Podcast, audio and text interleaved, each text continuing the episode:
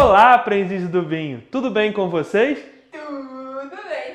Hoje estamos aqui com mais um episódio da saga Histórias do Vinho. Continuando com a história do vinho, pela primeira vez ele sai da Ásia. Bem, tecnicamente, a Geórgia é um país na divisa entre a Europa e a Ásia, mas deixa isso para lá. Mas e para onde o vinho vai? Exatamente, o vinho desce direto para a África e vai parar no Egito. Hoje vamos falar do Egito, país conhecido pelos faraós, pelas pirâmides, pelo rio Nilo e pelo vinho. O Egito é um dos países mais marcantes na história do mundo e não poderia ser diferente com a história do vinho. O Egito está localizado no nordeste da África, bem ali na divisão entre o continente africano e o continente asiático. Ele termina ali na península do Sinai, que é bem na região onde o Golfo de Suez e o Golfo de Aqaba desembocam no Mar Vermelho, o tornando um único país transcontinental entre a Ásia e a África. O Egito faz fronteira com a Líbia e com o Sudão do lado africano e com Israel e Palestina do lado asiático. Sua capital, pelo menos até hoje, é Cairo, que possui mais de 10 milhões de habitantes, tornando ela a maior cidade do mundo árabe e a terceira maior cidade africana. O Egito é o maior país árabe do mundo, com pouco mais de 100 milhões de habitantes, sendo que 99% dessa população vive em 5,5% de seu território. O que não é difícil de entender, pois somente as margens do rio Nilo possuem terras aráveis, principalmente no delta do Nilo. O rio Nilo, que é o rio mais extenso do mundo, possui aproximadamente 6.500 quilômetros. Ele corre para o norte e deságua no mar Mediterrâneo. E é justamente por causa do Nilo que o Egito tem essa história tão antiga, sendo considerado o berço da civilização. E como escreveu Heródoto no ano 5 a.C., o Egito é uma dádiva do Nilo. E agora, o vinho. O vinho, ou irep, como era conhecido no Egito Antigo, foi muito importante para esse país. A primeira indústria de vinho egípcia foi estabelecida no delta do Nilo eh, aproximadamente no ano 3000 a.C. Essa indústria foi provavelmente resultante do comércio entre o Egito e as civilizações do Levante, que a gente já falou no episódio anterior. O vinho no Egito era predominantemente tinto, e por causa da sua similaridade com o sangue, muita superstição envolvia o consumo do vinho nessa época.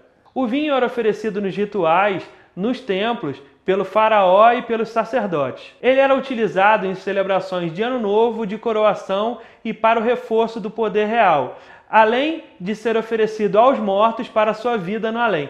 Ele também era utilizado medicinalmente, como por exemplo, para sepsia, para abrir o apetite, para sedar a mãe durante o parto e etc. Entretanto, Plutarco escreveu em sua famosa coleção Moralia que antes do faraó Psamético I, os faraós não bebiam vinho e nem o ofereciam aos deuses. Eles acreditavam que o vinho era sangue daqueles que uma vez lutaram contra os deuses e acreditavam que as videiras haviam brotado do sangue deles, quando ele se misturou com a terra sendo essa a razão do embriaguez e porque os homens saíam de si quando tomavam a bebida. Assim, o consumo de vinhos pelos faraós só começou a acontecer a partir do século 6 a.C. O que Plutarco escreveu provavelmente foi, foi inventado, mas sim, o vinho tinha algumas conotações bem obscuras no Egito Antigo. Shesmu era um deus benevolente, mas poderia usar a força e a violência punindo aqueles que faziam mal, e esmagava as pessoas para tirar o seu sangue, do mesmo jeito que a gente pode esmagar as uvas para tirar o vinho. Plutarco também disse que Osíris foi a primeira pessoa a beber vinho e foi também quem ensinou aos homens a plantar a uva e fazer o vinho. Lembra que eu falei que o vinho egípcio era predominantemente tinto? Pois é, é aí que o vinho branco entra na história. Análises químicas nas ânforas encontradas na, na, tumba de Tutankhamon revelam que os egípcios já produziam vinho branco. Assim como as garrafas atuais, as ânforas egípcias já continham informações como safra, região de produção, o viticultor e até a qualidade do vinho. Uma espécie de vinho doce já era produzido no Egito, chamada de chedé. Durante muito tempo acreditou-se que essa bebida era feita a partir de romã fermentada. Porém, análises recentes revelaram que ele era realmente um vinho tinto adocicado, que era feito a partir de um, de um complicado processo de filtragem e aquecimento. Sabemos que o vinho foi produzido e consumido no Egito Antigo. E a elitização do vinho que encontramos até hoje provavelmente também iniciou lá.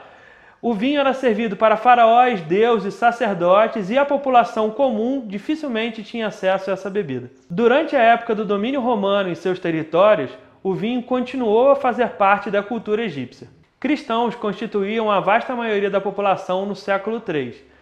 E embora a igreja de Alexandria fosse meio reticente em relação ao álcool, é, monastérios produziam e estocavam grande quantidade de vinho nessa época. Em 2008, duas prensas de vinho foram encontradas abaixo do monastério de Santa Catarina, na península do Sinai. E também foram encontradas moedas da região da Antioquia, no sul da Turquia, o que indica que havia comércio entre essas regiões. Mesmo tendo início há milhares de anos atrás, a produção de vinho no Egito não é fácil até hoje. Embora saibamos que as uvas podem se desenvolver em regiões secas, elas precisam de um mínimo de água para sua respiração e fotossíntese. Então, o delta do Nilo é a única região do país que a viticultura pode acontecer, aproveitando-se de suas águas. A produção do vinho no Egito diminuiu bastante a partir do século VII por causa das leis islâmicas.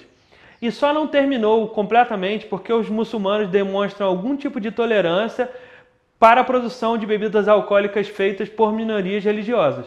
Manuscritos de judeus egípcios contam sobre a produção de vinho durante as épocas medievais. Nessa época, mesmo com a produção controlada, o consumo não era restrito a essas minorias religiosas. O vinho mais popular dessa época é conhecido como Nebit Chansey, vinho do sol. Ele era produzido a partir de uvas passas importadas e mel e deixados para fermentar sob o sol, daí vem o nome. A vitivinicultura egípcia foi resgatada no ano de 1882 pelo grego egípcio Nestor Gianaklis quando ele fundou o primeiro vinhedo moderno no sul de Alexandria. A indústria vinícola egípcia continuou a expandir até 1952, quando a monarquia perdeu lugar ao sistema presidencialista. Em 1963, o presidente egípcio Gamal Abdel Nasser estatizou e fundiu as cervejarias e as vinícolas egípcias sob o nome de Pyramid Brewery, o que mais tarde passou a ser conhecida como Al Aram Beverage Company. Após vários anos de má gestão, essa empresa foi privatizada em 1997 e esse foi o último ano de uma grande virada na produção de vinhos no país. Hoje em dia, o Egito produz cerca de 5 mil toneladas de vinho por ano, o que é bastante, levando em consideração que a maior parte da população é muçulmana. Existem três grandes produtoras de vinho no, no país, e as uvas mais populares são Cabernet Sauvignon, Syrah, Chardonnay e a Moscato. Mesmo com toda a história da produção de vinhos no Egito, hoje em dia não podemos destacar a qualidade dos vinhos egípcios. Na verdade, a fama desses vinhos não é nada boa, com relatos que vão além até do gosto ruim. Então é isso, pessoal. Aqui terminamos mais um episódio das histórias do vinho. Não esqueçam de curtir, comentar e compartilhar para levar a palavra do Aprendi com Vinho para outras pessoas. Muito obrigado e tchau, tchau!